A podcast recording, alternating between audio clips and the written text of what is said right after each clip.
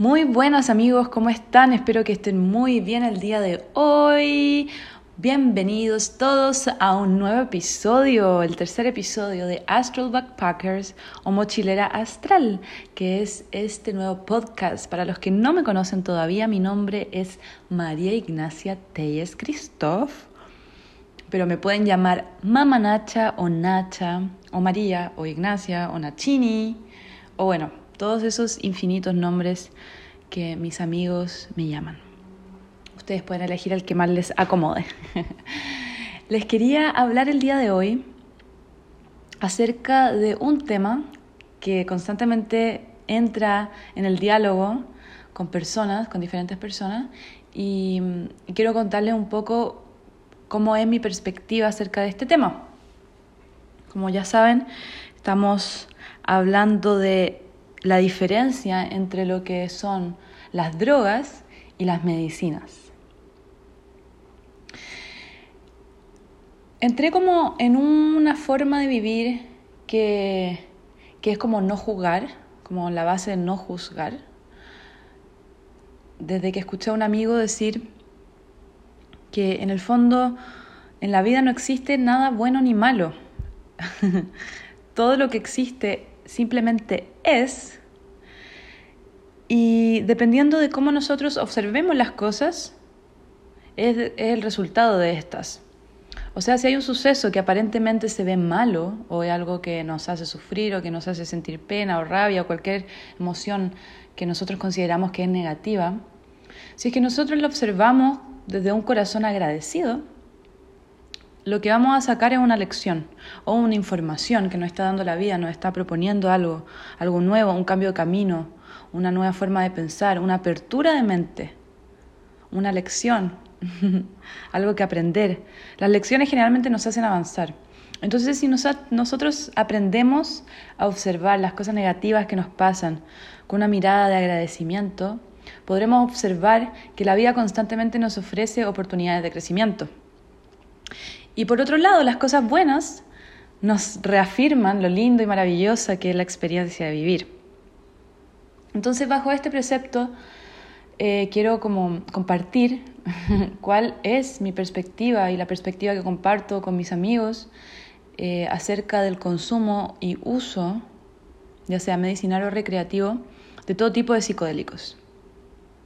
Em, he tenido la oportunidad de de, probar em, todo tipo de psicodélicos, desde MDMA, ecstasy, em, cocaína, LSD, eh, opio natural, em, ayahuasca, peyote. también hay una extracción del peyote y del San Pedro, que sería la mescalina, que es el compuesto activo, el compuesto activo de la ayahuasca, que sería el DMT, DMT.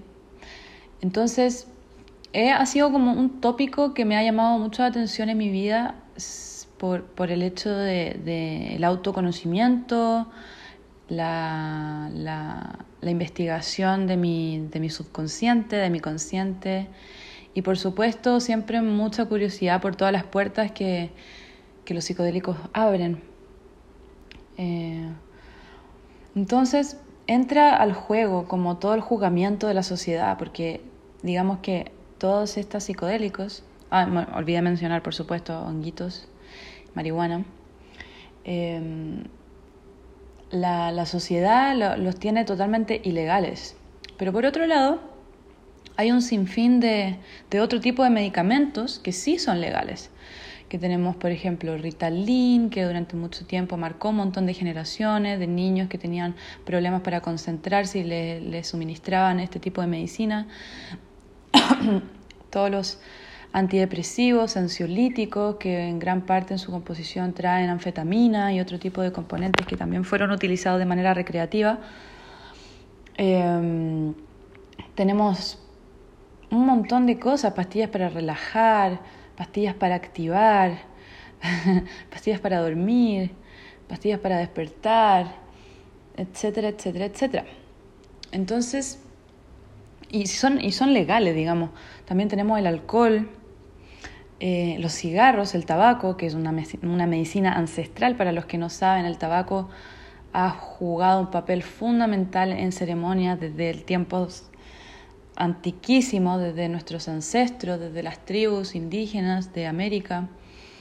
Em, entonces, ¿qué es esto que divide y cuál es la diferencia, digamos, como moral que hay entre, entre lo que uno consideraría una droga y una medicina? Entonces, por supuesto, y la respuesta a la que siempre llegamos es que el problema nunca va a ser el objeto, sino el sujeto. O sea, no, no hay un problema real con los medicamentos y los psicodélicos naturales y artificiales. Lo que sí hay problema es cómo nosotros como humanos, como sociedad, nos hemos relacionado con estos medicamentos, ¿cierto? Porque estamos buscando una solución mágica y, es lo que muchos de estos medicamentos proveen. O sea, si yo me tomo una centralina, que es un antidepresivo, es un, es un medicamento que si estoy yo en un estado emocional alterado, estoy teniendo una crisis de angustia o alguno de estos síntomas, me tomo un poco de centralina, por supuesto que me va a hacer efecto inmediato y, me, y va a cumplir mis expectativas.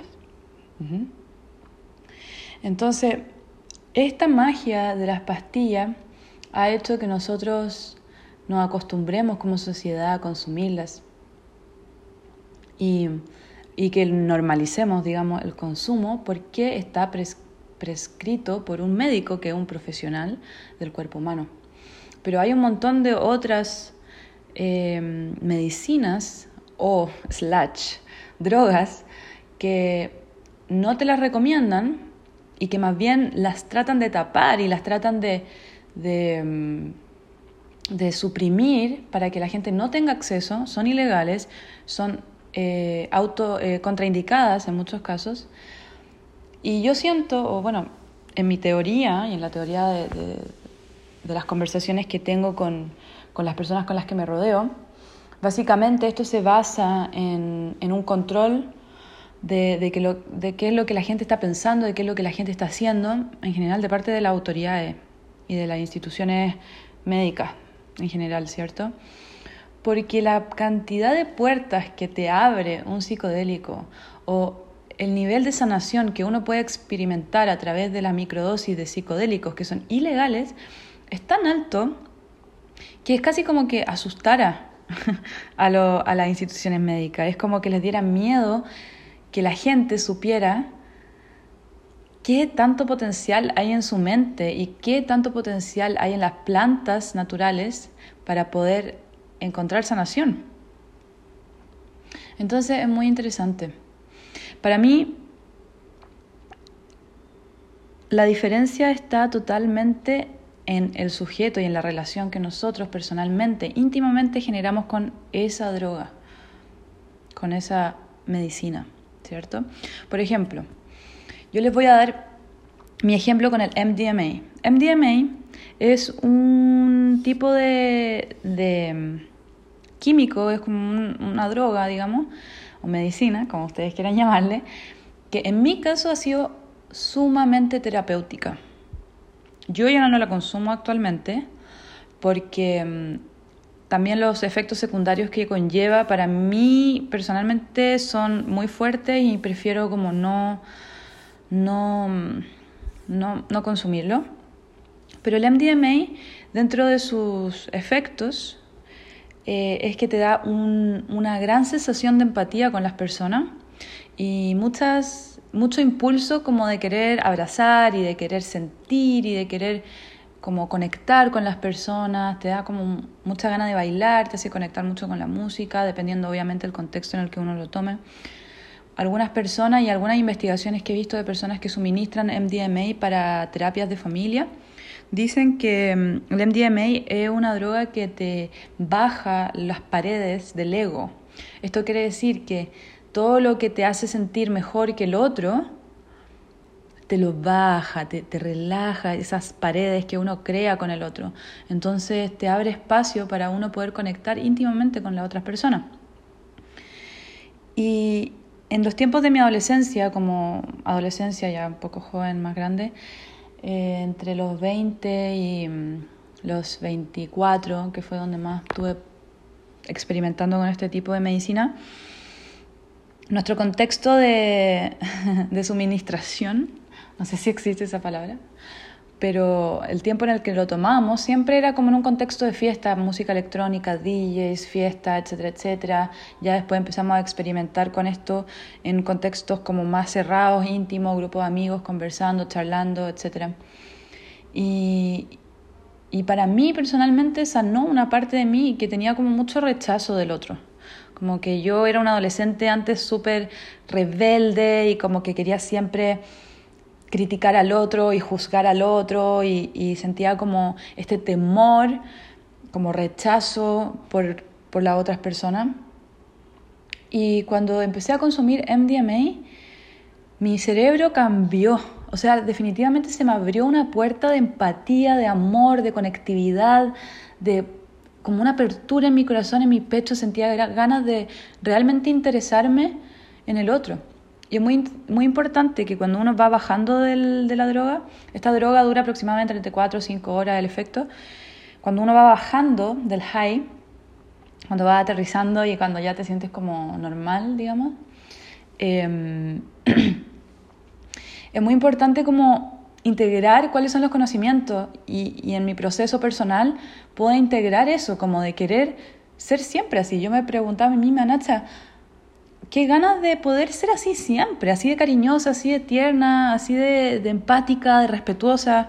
Entonces para mí el MDMA es una medicina sumamente sanadora, ¿cierto? Porque me sanó esa relación que yo tenía con los otros, me hizo romper capas, me hizo romper paredes, salir de esa coraza en la que yo estaba durante toda mi vida y atreverme a abrazar, a conectar, a acariciar, a, mirarte a los ojos, a preguntarte cómo estás, a charlar infinitamente sin miedo a ser juzgado.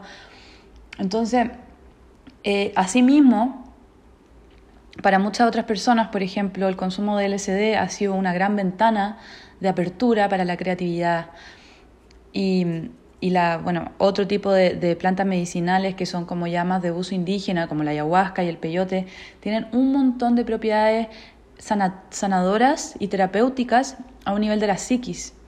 Entonces, pero al mismo tiempo tenemos historias de personas que han ingresado al uso de, psicodélicos y han tenido experiencias sumamente desagradables y de adicción.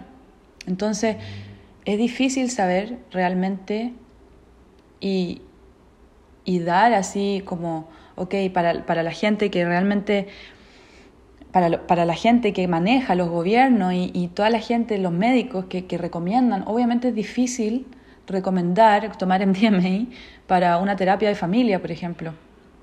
Porque claro, hay casos de gente que entra en adicción, pero si nos ponemos a investigar realmente, hay casos de adicción en cualquier tipo de píldora, medicina, ya sea natural o no, en toda la historia hay mucha gente que ha caído en adicciones. O sea, las adicciones no tienen que ver, y voy a ser rigurosa con esto, las adicciones no tienen que ver con el objeto.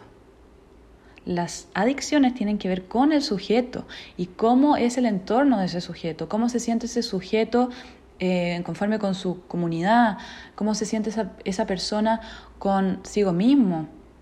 Entonces, tenemos, hay un estudio que es como de un laboratorio de rata y una charla TED súper interesante acerca de este tema. En el fondo tienen como dos jaulas de, de rata y a una le suministran heroína en el agua. Y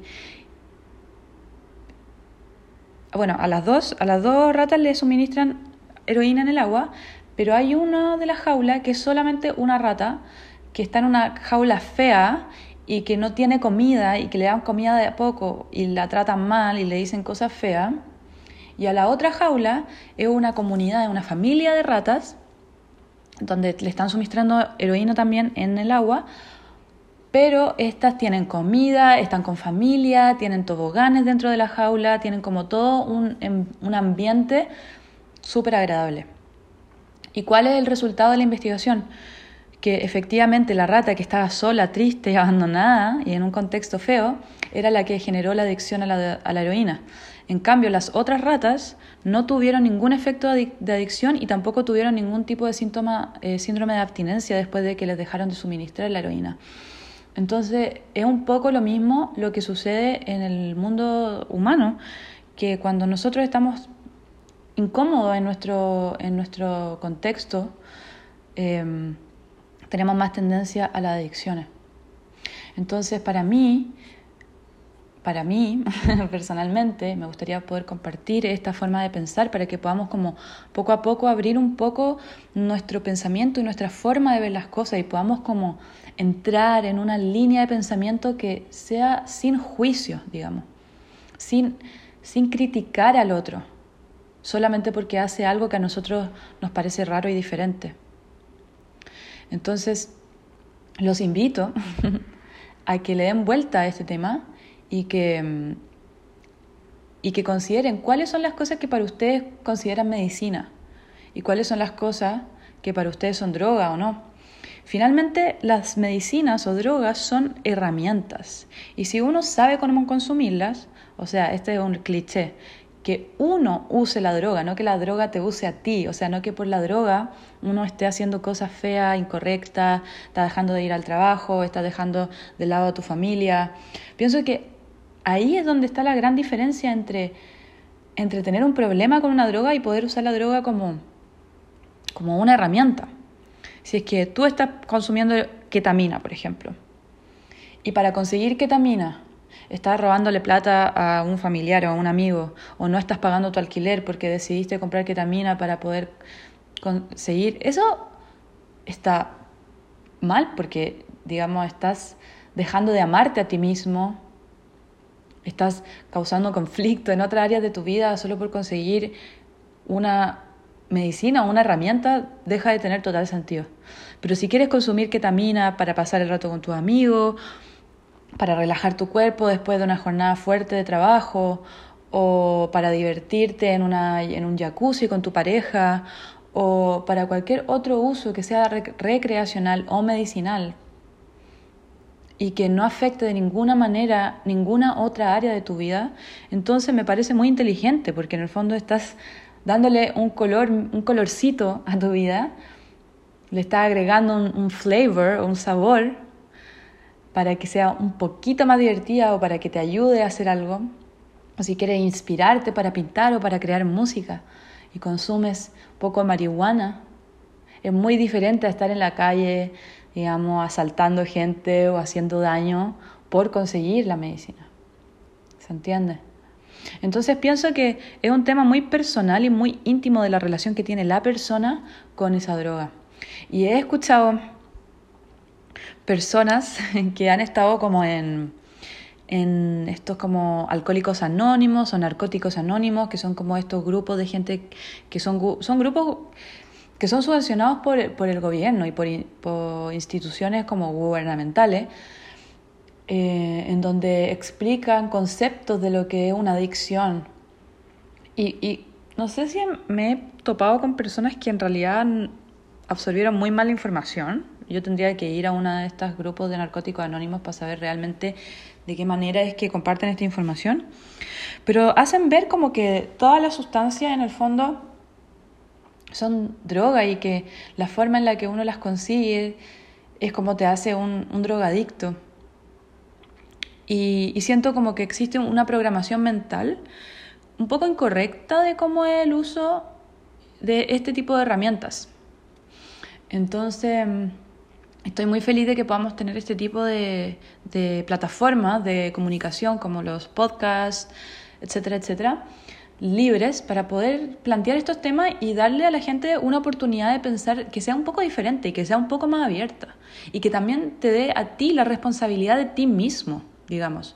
O sea, en el fondo, en muchos aspectos somos víctimas de nuestro entorno porque a veces sufrimos depresión y, y, por supuesto nuestro entorno no es muy agradable. En muchas ocasiones hay historias de gente como que son muy, muy fuertes y que claro, o sea, te entiendo, si tuviste que refugiarte en alguna droga o en alguna sustancia para poder sobrevivir a esta terrible, a este terrible caos que hay en tu vida, lo entiendo, pero no lo justifico. Creo que uno siempre tiene la opción de escoger de qué manera uno quiere relacionarse con, sus, con las cosas en su entorno. Es lo mismo con la comida, o sea, tener una relación poco saludable con la comida, si uno está comiendo en momentos en los que siente mucha ansiedad o estás comiendo cosas dulces para dejar de sentirte triste, eso también es una relación de drogadicción, entre comillas, o de adicción a, la comida, que es poco saludable. La única diferencia es que la comida es legal, ¿cierto? Entonces es como normalizado. Y hay un montón de otros psicodélicos y de cosas que no están normalizados y que, que se juzgan mucho porque quieren como controlar que la gente se porte bien, pero al final le están quitando a las personas las herramientas para alcanzar un mejor y un máximo potencial humano y le están quitando también la responsabilidad de ellos mismos. ¿Entiendes? Como, ah, no, tú no puedes tomar droga. Entonces lo que hacen es limitarte su consumo, pero lo que pasa realmente es que la gente sigue consumiéndolo de forma ilegal, de fuentes que son sospechosas y sin ningún tipo de información, ni apoyo, ni de, de aprendizaje, enseñanza a la gente. Entonces, en el mundo ideal de Nacha, sería mucho más lindo que fuera legal, pero que nos dieran un poco más de información al, al respecto, para que nosotros podamos elegir y responsabilizarnos de nuestras propias acciones, porque al final tienen un montón de cosas que son legales que hacen un montón de daño a la sociedad, como el alcohol y etcétera, y están dejando detrás ilegales un montón de cosas que son herramientas para el aumento de nuestra capacidad cerebral y las están dejando afuera y me parece un toque injusto, me parece injusto. Eh, así que bueno, otra cosa que quería mencionarles es que el tabaco es una medicina, es una ofrenda y en, muchos rituales y en muchos tipos de ceremonias de, medicinas ancestrales como la ayahuasca, el peyote, etc., se utiliza tabaco. El tabaco se, se considera como una, una, planta que carga con energía masculina y lo que produce en el efecto en el cuerpo es, la, es como la sensación de, de enraizarnos entonces cuando hay un viaje que está, que está pegando muy fuerte y que estamos como muy high, el tabaco lo que hace es bajarnos un, poco el high de, del viaje de algún psicodélico, ya sea ayahuasca, peyote, etc. Entonces son herramientas que, aunque uno no lo crea, son herramientas que nos sirven mucho para muchas cosas, hay que saber para qué y, y controlar y, y, ser responsable de nuestras propias decisiones y de nuestras propias eh, de nuestros propios consumos.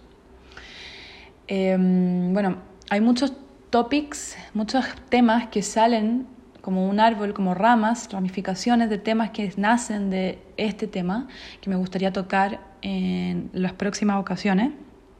Eh, vamos a hablar de viaje de ayahuasca, tal vez vamos a contar alguna experiencia de, de, psicodélicos. Y hasta el día, bueno, y hasta el momento les voy a dejar en este capítulo les voy a dejar solo esto para que podamos acumular información para los próximos capítulos. Así que los dejo. Muchas gracias por escuchar, muchas gracias por compartir, por estar conmigo en este tiempo. Espero que tengan un lindo resto de semana y un, lindo resto de día y que, y que, y que fluya toda la creatividad y todas las cosas, todas las posibilidades infinitas en su vida ahora y siempre. Los quiero mucho, los abrazo a todos, que tengan un hermoso y maravilloso día. Adiós.